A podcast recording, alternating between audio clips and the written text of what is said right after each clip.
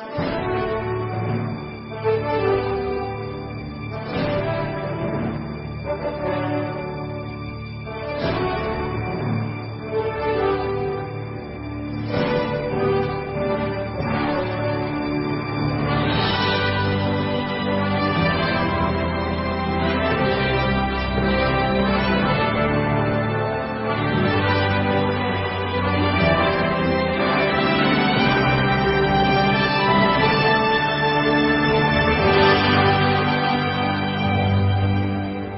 De España.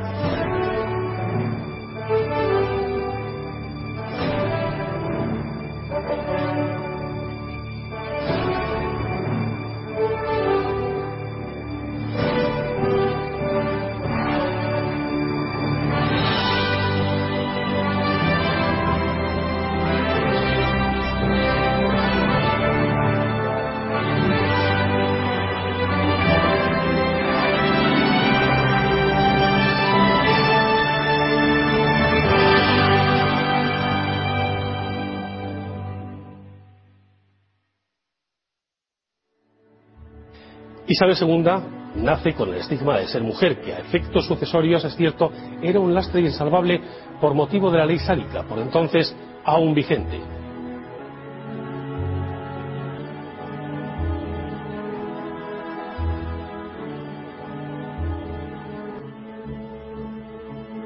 Pero Fernando VII, utilizando las prerrogativas que emanaban de su carácter autoritario y del absolutismo como forma de gobierno, derogó esa ley, allanando así el camino de su hija al trono.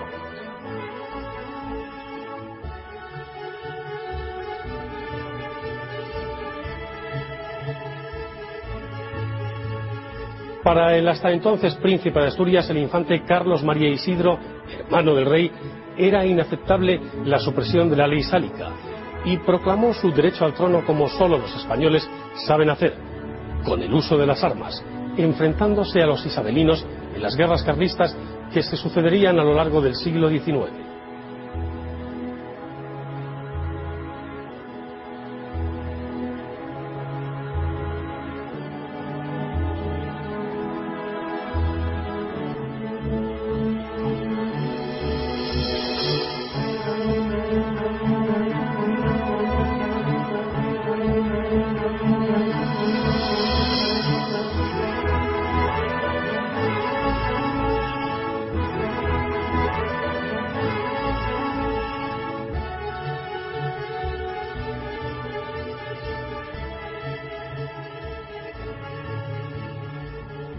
Isabel II transcurría entonces por uno de los periodos más complejos y convulsos del siglo XIX, caracterizado por profundos procesos de cambio político.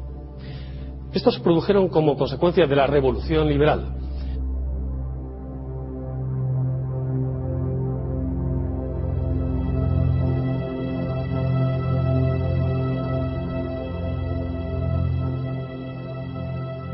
Las doctrinas liberales y la consolidación del nuevo Estado de raíz parlamentaria junto a las transformaciones también socioeconómicas sentaron las bases para configurar en España una economía de aquel tiempo.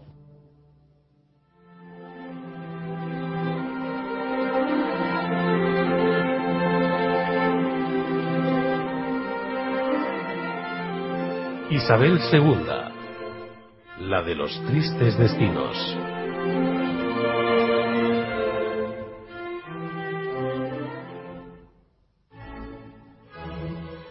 Primogénita de Fernando VII, Isabel nace el 10 de octubre de 1830 en Madrid. Asume el trono a la muerte de su padre en 1833, cuando cuenta con tan solo tres años de edad.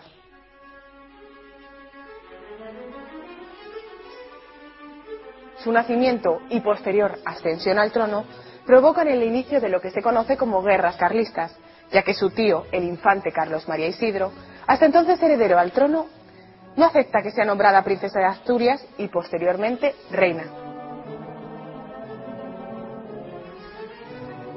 Gracias a la pragmática sanción promulgada por su padre Fernando VII.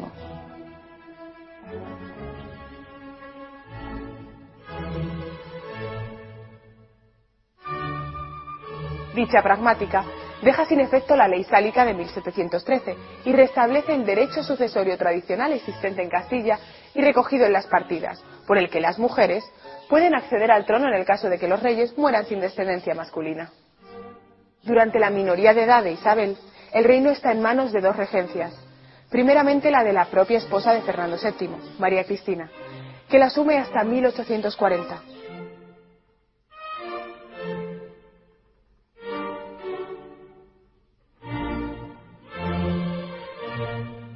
Y posteriormente la del general Espartero hasta 1843.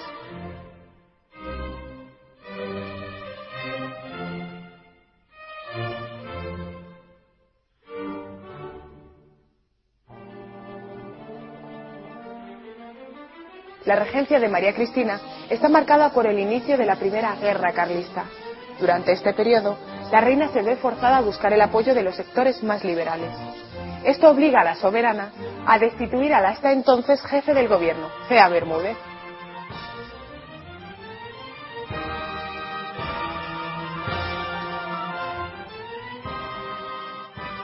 que es sustituido por el liberal Martínez de la Rosa. Como presidente del Consejo de Ministros, Martínez de la Rosa desea mantener las antiguas instituciones, con una aparente modernidad e intentando llevar a cabo una política moderada.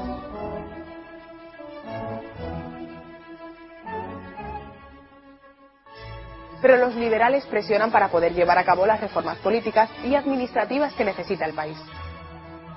Estos propugnan la redacción de una nueva constitución, que finalmente desemboca en la creación del llamado Estatuto Real de 1834 se divide el Estado administrativamente en 49 provincias.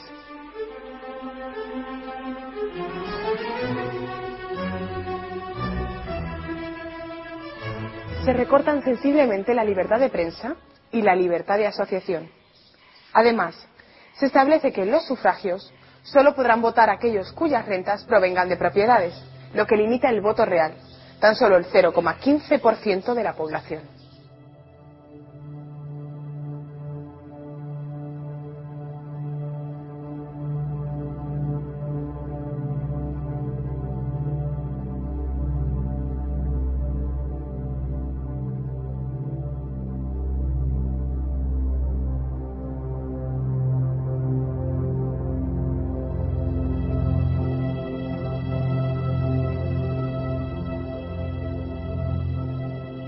Estando la regente de vacaciones en la granja de San Ildefonso, el 12 de agosto de 1836, el segundo regimiento de la Guardia Real, confabulado con los mandos militares de algunas regiones y ciertos sectores de la prensa, se dirige hacia el palacio para solicitar a la reina la derogación del Estatuto Real y la reinstauración de la Constitución de 1812.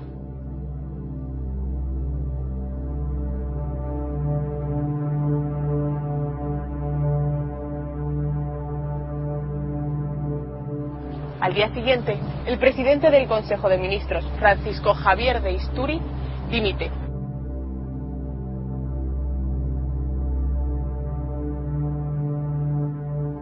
Y es nombrado presidente José María Calatrava.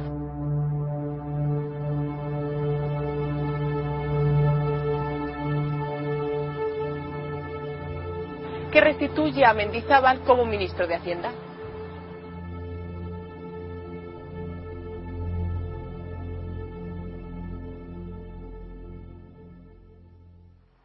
Álvarez de Mendizábal provocó una auténtica revolución económica con su célebre desamortización.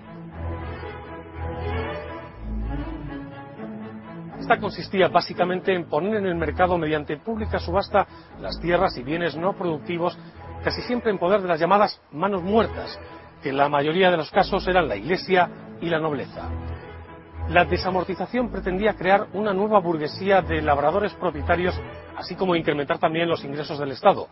En realidad, los bienes subastados casi nunca llegaban a manos del pequeño labrador, que no disponía de suficiente dinero para entrar en la puja y sí a manos de los nobles y los burgueses más adinerados.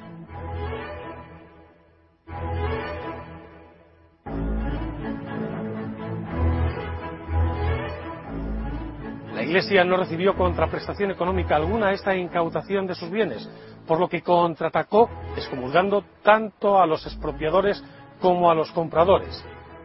Esto provocó que la gente fuese remisa a adquirir dichos terrenos, por lo que se tuvo que bajar considerablemente el precio de los mismos.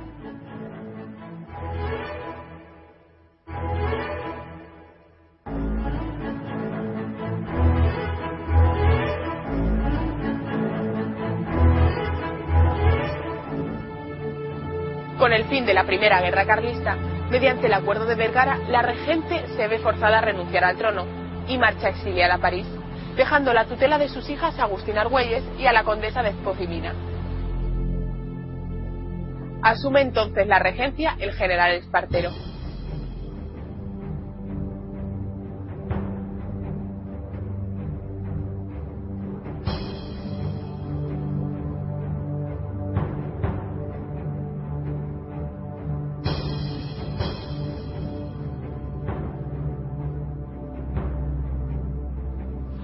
Desaciertos de Espartero en política interior, así como su nefasta actuación en la insurrección de Barcelona, provocan su dimisión.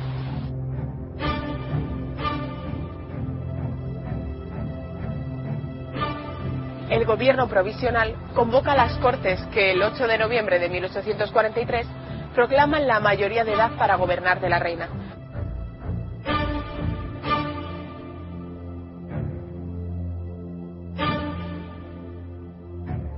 cuando esta tan solo cuenta 13 años. Dos días después, Isabel II jura la Constitución como nueva reina de España.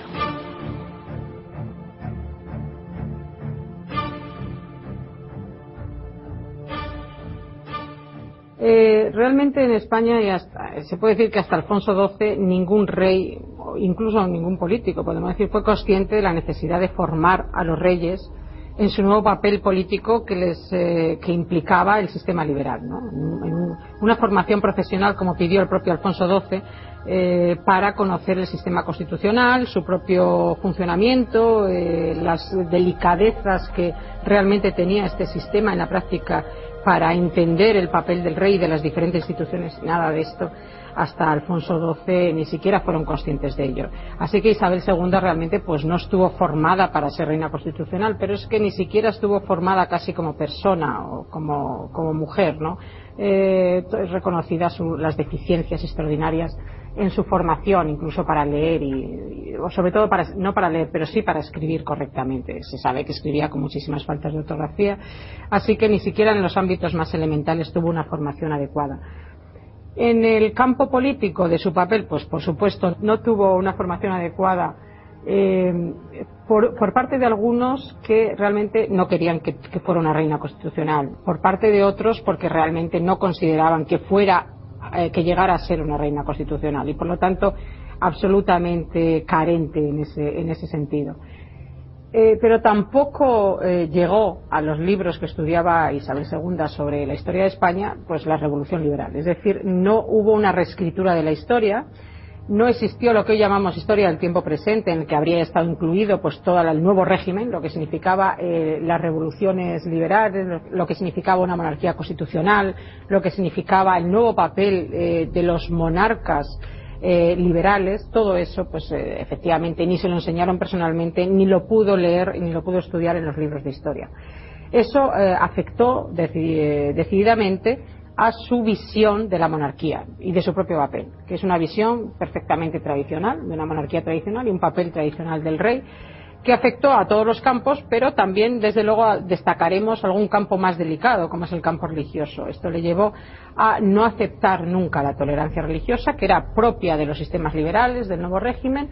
Esto Isabel II nunca lo aceptó y eh, sabemos que eh, fue un grave problema con eh, las relaciones incluso de España a Italia en el momento de la unificación italiana, las relaciones con el papado. Sabemos que España bajo Isabel II pues se enfrentó incluso al reino de Italia porque eh, redujo al Papa sus territorios actuales de lo que es el, Vaticano y eh, desde luego tuvo consecuencias mucho más graves en cuanto a la política interna, al anticlericalismo que luego se va a desarrollar a finales de siglo y en fin a un constante enfrentamiento entre la Iglesia y el Estado.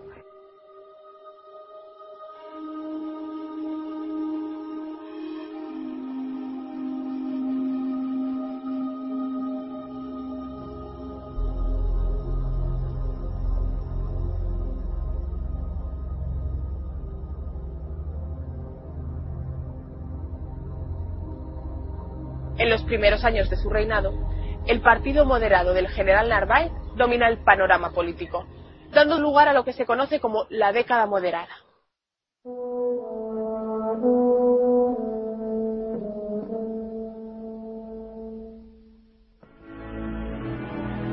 En este periodo se elabora la Constitución de 1845, que proclama la soberanía compartida.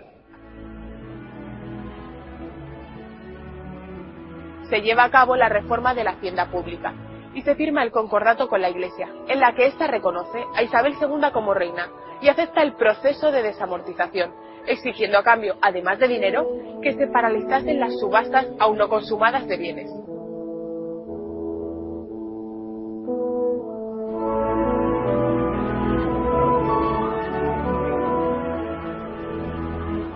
En 1844, el gobierno de Luis González Bravo dicta un real decreto por el que se crea la Guardia Civil, policía rural de carácter militar y sometido al control del gobierno, cuerpo que surge de la necesidad de poner fin al bandolerismo surgido tras el final de la Primera Guerra Carlista.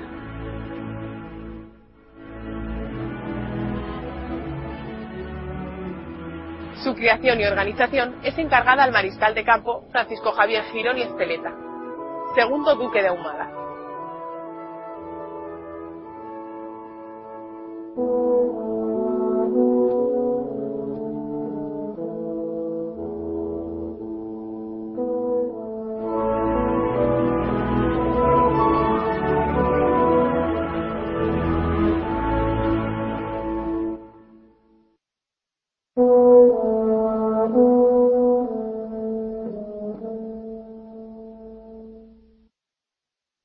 Uno de los asuntos más complicados de esta época fue precisamente el matrimonio de la reina, convertido el tema en una verdadera cuestión de Estado en el que además las monarquías europeas intentaban jugar sus bazas, se optó finalmente entre varios candidatos por la figura de don Francisco Asís de Borbón, duque de Cádiz, un hombre apocado y de débil carácter y que no habría cierto interferir en la política de la época.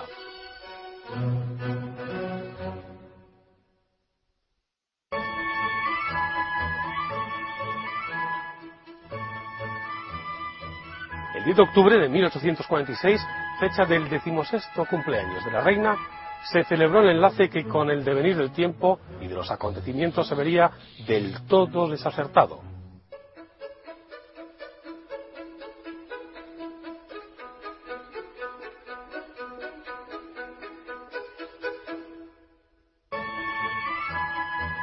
Además, el propio consorte sembraba serias dudas en la corte y en la propia reina y empezaron a correr rumores sobre la verdadera orientación de su sexualidad.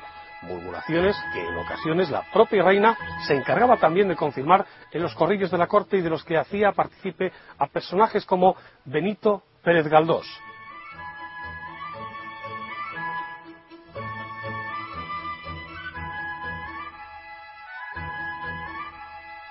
¿Qué pensaríais de un hombre que la noche de bodas tenía sobre su cuerpo más puntillas que yo, le llegaría supuestamente a confesar al escritor. Isabel intentó paliar la infelicidad de su matrimonio con una intensa y criticada vida amorosa, frecuentando la compañía de varios amantes y favoritos entre los que se encontraban, por ejemplo, personajes como el ingeniero Enrique Puig Moltó, el político y escritor Miguel Tenorio de Castilla e incluso el propio general Serrano.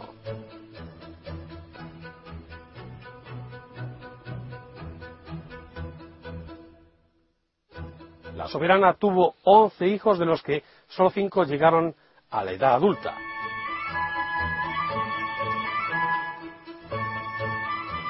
Isabel, Alfonso,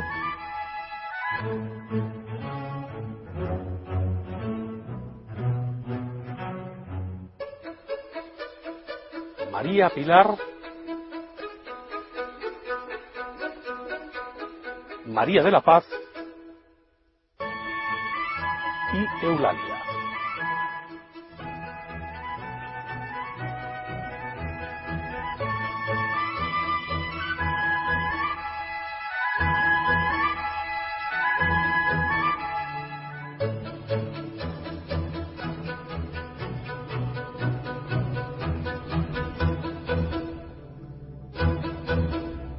propiciada por el consorte, en el ambiente de palacio se empieza a notar la influencia de los sectores más conservadores y clericales, formándose una camarilla de asesores.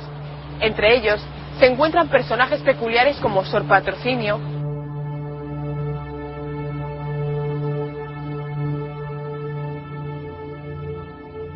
o el Padre Claret.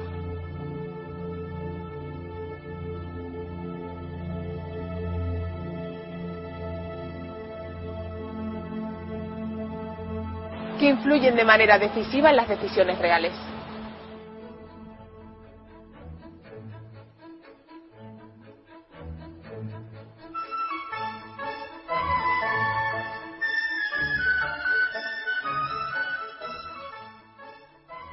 Las últimas investigaciones sobre el reinado de Isabel II nos han dejado demostrado que Camarilla no tuvo Isabel II hasta mitad de siglo, hasta los años 54-56, los años del bienio, cuando llegaron el padre Claret y Marfori. Hasta entonces lo que predominó fue la camarilla de María Cristina, de la ex regente, la madre de Isabel II, y sobre todo de su marido, de Fernando Muñoz. Era una camarilla fundamentalmente de amigos eh, económicos, por decirlo así, en contraste con ese término de amigos políticos que utilizamos para la restauración.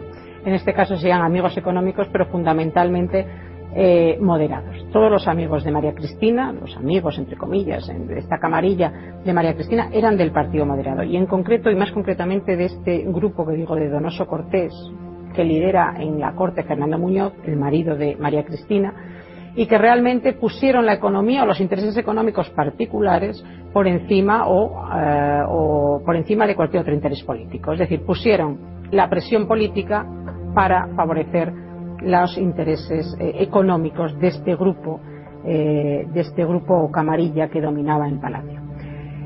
Y es que Fernando Muñoz y María Cristina, María Cristina y Fernando Muñoz sí que vivieron una vida mucho más burguesa, mucho más adecuada a los tiempos del liberalismo y el capitalismo, que era lo que se estaba produciendo en esa época, y tuvieron una vida económica muy activa.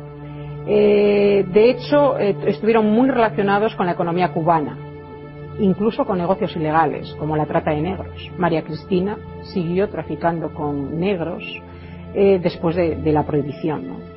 no hay ninguna prueba de que la reina Isabel estuviera metida en estas cuestiones, sino, pero sí la camarilla de María Cristina y Fernando Muñoz.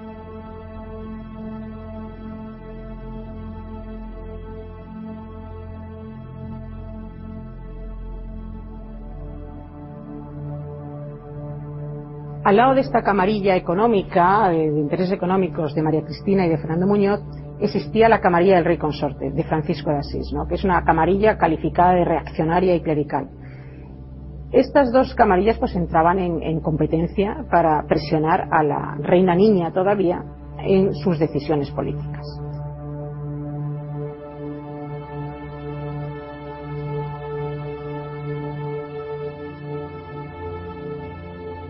Lo malo o lo que realmente hay que destacar, ya no solamente es que existieran estas presiones eh, fortísimas alrededor de una niña mal formada, con un carácter débil, eh, con temores religiosos eh, excesivos, ¿no?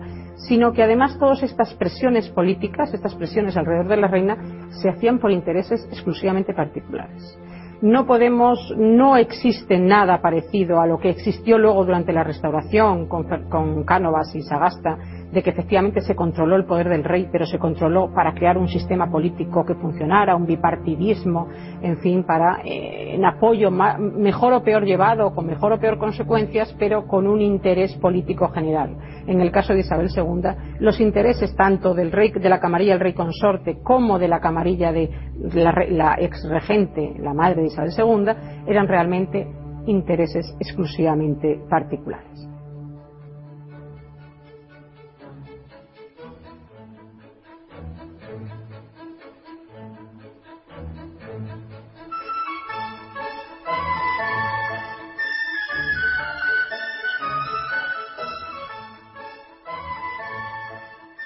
El 2 de febrero de 1852, la reina se dirige a la Basílica de la Virgen de Atocha para presentar allí, como era costumbre, a la infanta Isabel, la chata, nacida el 2 de diciembre del año anterior.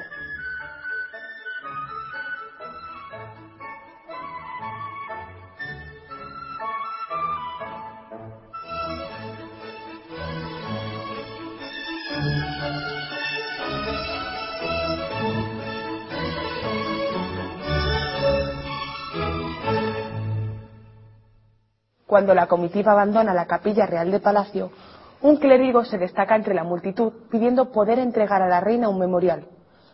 Los guardias en principio le impiden el paso, pero es la propia Isabel la que pide que el sacerdote sea llevado a su presencia. Cuando el cura se sitúa a la altura de la reina, extrae un estilete de su hábito y propina con él una puñalada a Isabel, alcanzándola en el lado derecho y produciéndole una herida de la que de inmediato empieza a brotar la sangre. Rápidamente, los alabarderos reaccionan deteniendo al agresor.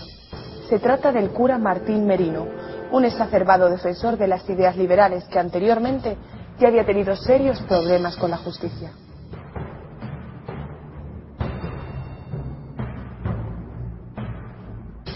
Había combatido a las tropas invasoras de Napoleón, fue un exiliado en Francia y a su vuelta es detenido acusado de ser el autor de un intento de atentado contra Fernando VII. Y todo bajo su condición eclesiástica. Las heridas de la reina, afortunadamente, no revisten gravedad y se recupera prontamente, llegando incluso a pedir a Bravo Murillo, presidente del gobierno, que no se castigase con la muerte al regicida.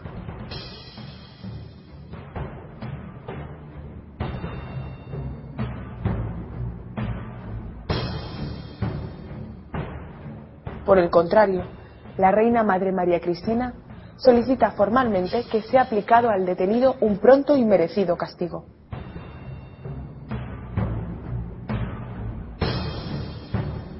Finalmente, así se produce, y después de un rápido juicio, Martín Merino es ajusticiado en el garrote el día 7 de febrero, tras haberle despojado de su condición eclesiástica.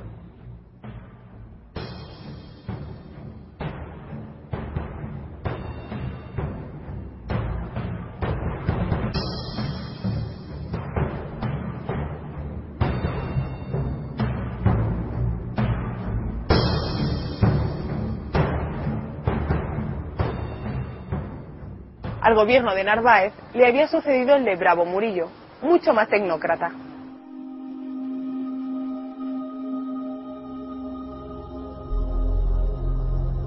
La labor del nuevo Ejecutivo es particularmente fecunda en el campo administrativo. Soluciona el problema de la deuda pública, nivela los presupuestos e inicia numerosas obras públicas. Pero el descontento de los progresistas apartados del poder y la corrupción, que es generalizada, favorecen la aparición de las conspiraciones revolucionarias.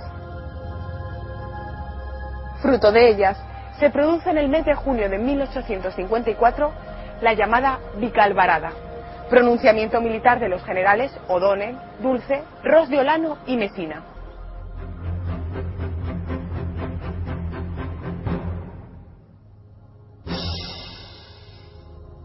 La Vicalvarada tiene como meta en un principio desterrar la corrupción y propiciar un cambio de gobierno.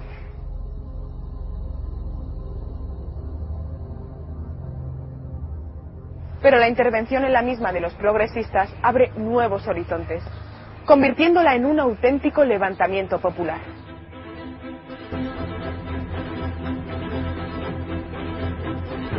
Mediante el manifiesto de Manzanares, redactado por Cánovas del Castillo, se exigen reformas políticas y unas cortes constituyentes que propicien la regeneración liberal.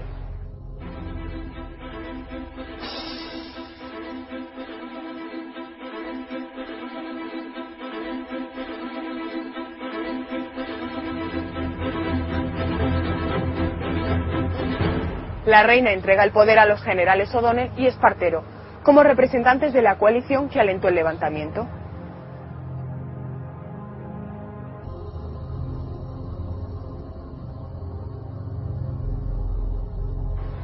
A los tres meses de la muerte de Fernando VII, Agustín Muñoz, futuro conde de Riansares, se casa en secreto con la regente María Cristina, de cuya escolta forma parte. Toda su vida está ligada a la de María Cristina. Junto a su esposa participa en algunos asuntos no demasiado legales. De hecho, se les llega a acusar de sustituir vajillas de plata por duplicados de estaño o de vender cuadros del Escorial. actúan además como empresarios privados en empresas tan dispares como el tráfico de esclavos con Cuba o la inversión en ferrocarriles.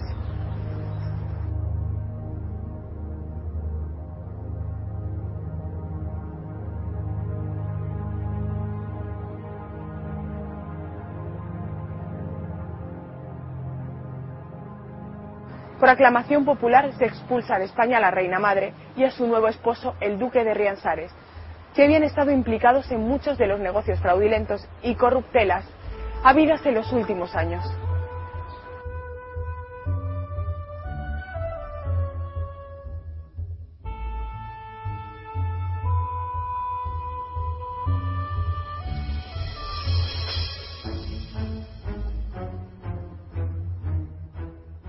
el gobierno de O'Donnell elabora una nueva constitución, mucho más progresista.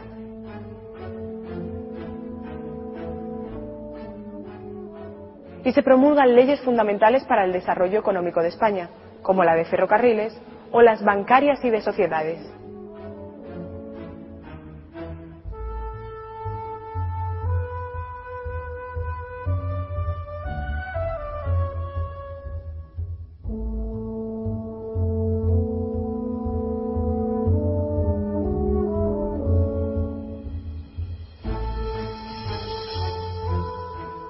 Vuelve a retomarse el asunto de la desamortización mediante la aprobación de la ley Madoz, que afecta a los bienes de la nobleza y la Iglesia.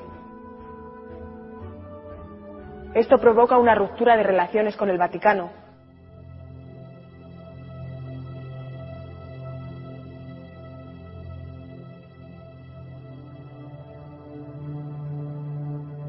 Dos años después de la vical varada, Isabel decide reinar.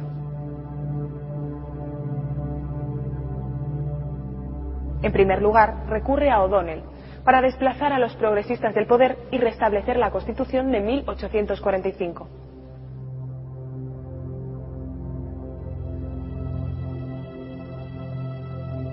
Pero a continuación, será Narváez quien gobierne durante el bienio 1856-1858.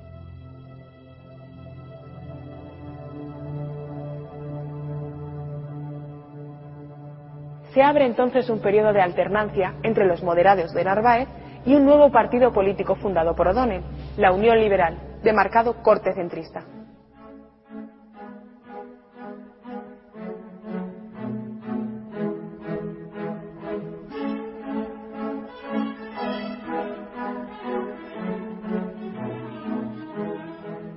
Entre 1858 y 1863 fue O'Donnell el verdadero protagonista de la vida política, junto a su partido, la Unión Liberal, produciéndose un periodo de relativa calma social, una gran prosperidad económica y una reactivación en la política exterior con las intervenciones en la guerra de Marruecos, la de México, la invasión de Indochina junto a Francia y la anexión de Santo Domingo.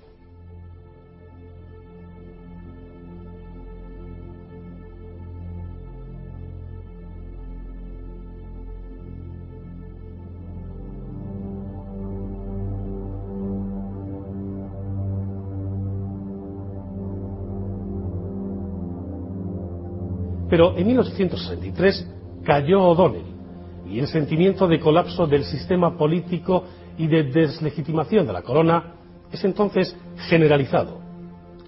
Además, la vida amorosa de la reina y los escándalos de palacio, aireados por el propio consorte y la camarilla que le rodea, ayudaron a desprestigiar notablemente la imagen de la monarquía.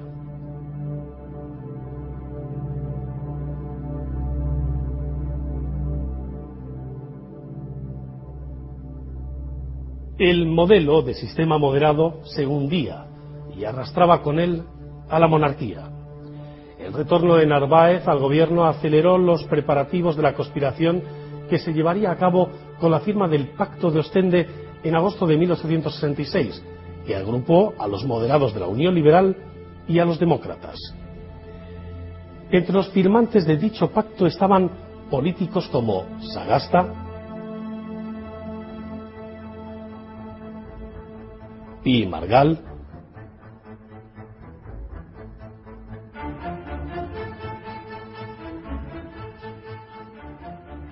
y militares como Prim,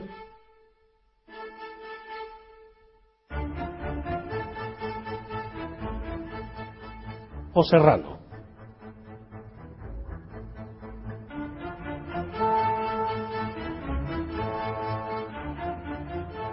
La coincidencia de una grave crisis económica y el endurecimiento del nuevo régimen presidido por Luis González Bravo, de infausto recuerdo por ser el artífice de la represión en la llamada Noche de San Daniel,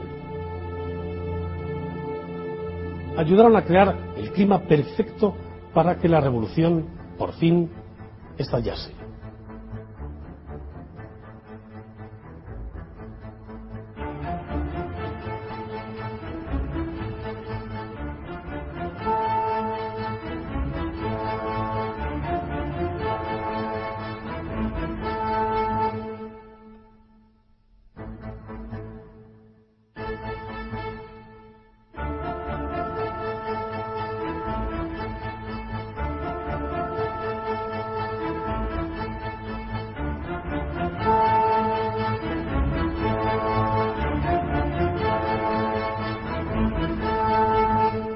II eh, había tenido una práctica política de apoyo mm, permanente al sector más conservador de sus políticos, al sector de los liberales más conservadores, que era el sector de los moderados.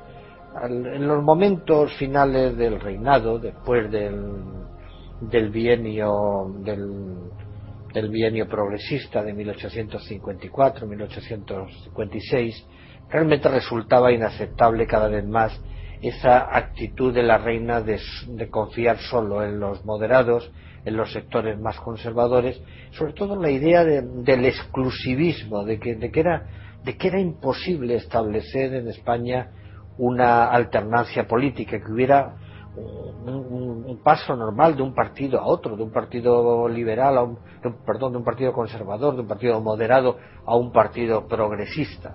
Bueno, esa situación es una situación que se va enquistando en los años, en los años finales y el pacto, el pacto de Ostende es simplemente la manifestación de la, del enfrentamiento de esos sectores eh, en los cuales se incluye pues la Unión Liberal de O'Donnell, los antiguos progresistas, todas esas personas que en la práctica han sido excluidas del sistema político en el reinado de, en el reinado de Isabel II.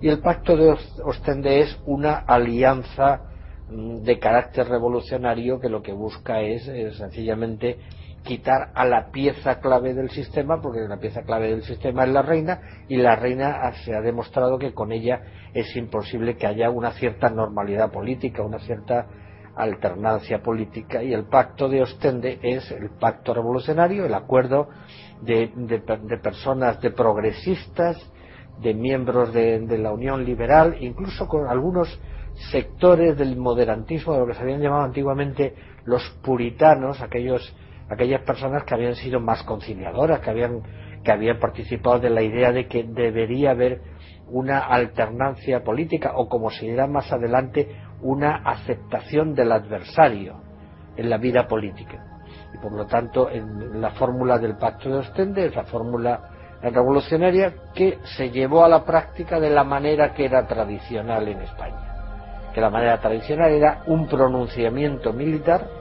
o sea un, un acto por parte de un militar en el que mostraba su disconformidad con la situación política encaminado a, a buscar la transformación del poder, a la, la, modificación de la situación política un pronunciamiento militar no tenía por qué ser necesariamente una rebelión, ni tenía por qué ser una rebelión violenta, ni tenía por qué entrañar una, una, guerra, ni siquiera, ni siquiera una lucha. A veces bastaba el pronunciamiento para que la situación política cambiara.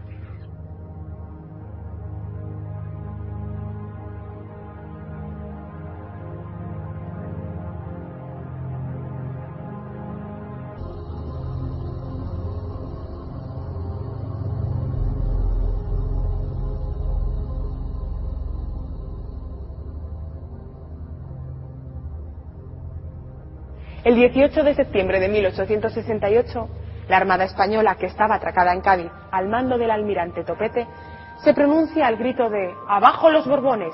¡Viva España con honra!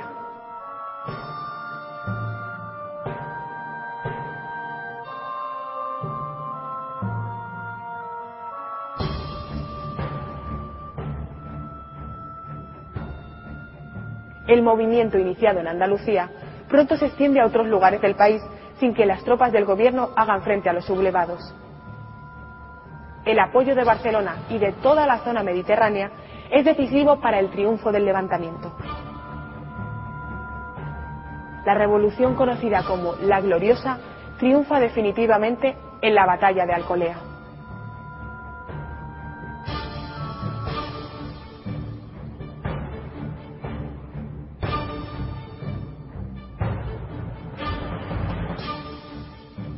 La reina, que en ese momento disfruta de unas vacaciones en Guipúzcoa, se reúne el 10 de septiembre con Bravo Murillo, confiada en la tranquilidad del país, pero se entera de la verdadera dimensión de la sublevación gracias al telégrafo. Isabel intenta entonces ponerse en contacto con Napoleón III para solicitar su ayuda, pero este se inhibe totalmente del problema español.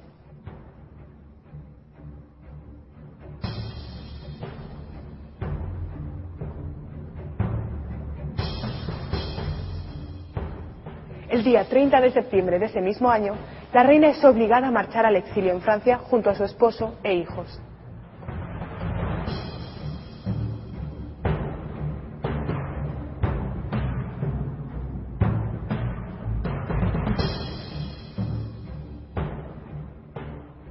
En 1868 eh, se producirá la revolución, se, se producirá la, la, manifestación de los revolucionarios en Cádiz con el almirante Topete, lo que se llama la, rebelión, la sublevación gloriosa o la revolución gloriosa de septiembre de 1868 y no será un pronunciamiento al viejo estilo, sino que realmente irá acompañada de, un movimiento de tropas. El movimiento de tropas es que el gobierno de Madrid decide enfrentarse a, los revolucionarios, a los sublevados. Eh, habrá una batalla en las afueras de Córdoba, concretamente en Alcolea, y en esa batalla pues serán derrotadas las tropas leales a Isabel II.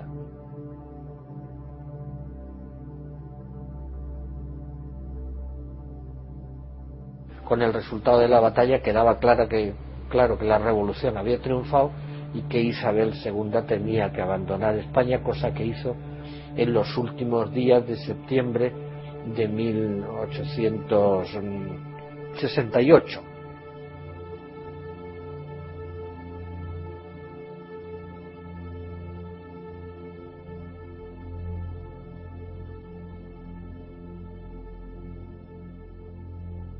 Eh, se puede decir que el, pacto de Ostende es el acuerdo político, la fórmula política que lleva a la revolución de, de 1868 y al derrocamiento de Isabel II. A partir de ese momento, a partir de, de septiembre de 1868, Isabel II desaparece ya del escenario político español, ya no volverá realmente, salvo con, para vacaciones en muchos años después, pero realmente desaparece de la escena política y España queda de momento como un reino descabezado, con, un, con una persona al frente del, de ese, del reino, de, que es el general Serrano, al frente de un gobierno provisional que tiene que decidir prácticamente todo, o sea, que tiene que decidir cuál es el futuro de España en adelante una vez derrocada Isabel II.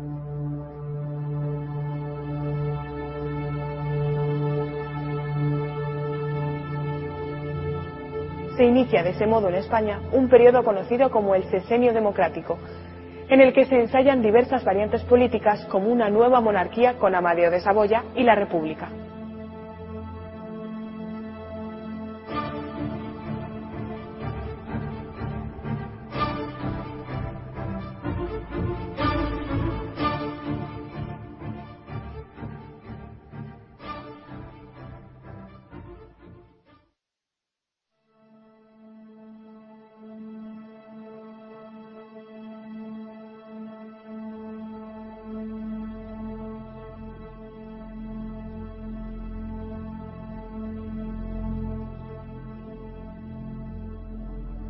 Comienzan así para la reina un largo exilio que durará hasta su muerte. Durante 30 años, Isabel vive en París alejada de cualquier actividad política y separada de su esposo. En 1874, la reina abdica en su hijo Alfonso,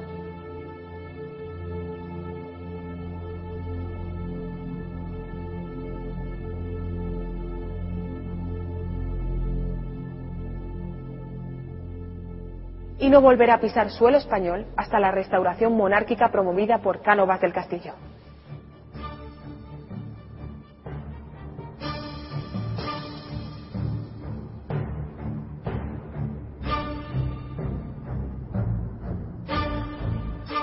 El 9 de abril de 1904, en su residencia parisina, fallecía Isabel por complicaciones derivadas de una gripe.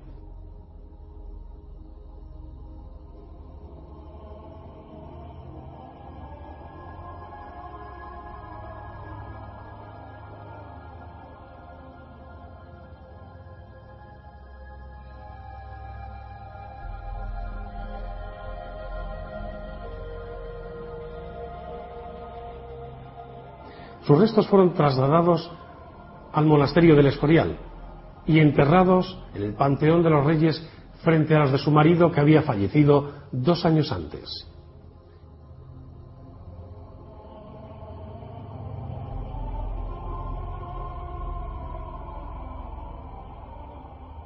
La España que dejó Isabel II era una nación mucho más evolucionada con respecto a la que ella había heredado de su padre, especialmente en el aspecto económico y también en el de las obras sociales. Pero este cambio, que en Europa es verdad se había desarrollado de una forma vertiginosa aquí en España, se había producido de una manera mucho más lenta e inconstante y no afectaba por igual a todas las regiones.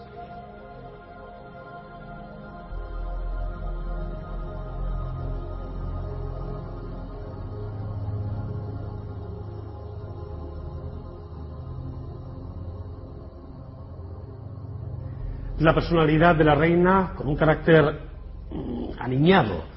Es verdad que sin dotes para el gobierno y siempre presionada especialmente por su madre y luego por los generales Narváez, Espartero y O'Donnell, impidió que el tránsito del antiguo régimen al nuevo modelo liberal culminase, por lo que de esta forma España es verdad que llegó al último tercio del siglo XIX en clara desventaja a otras naciones europeas. Este retraso España lo sufriría en grado mayor en las postrimerías del siglo, cuando de manera definitiva perdió las últimas posesiones coloniales. Aquellas que le quedaban, eh, la verdad es que eran muy pocas, eran disputadas ya por las nuevas potencias emergentes como Estados Unidos, Rusia e Inglaterra.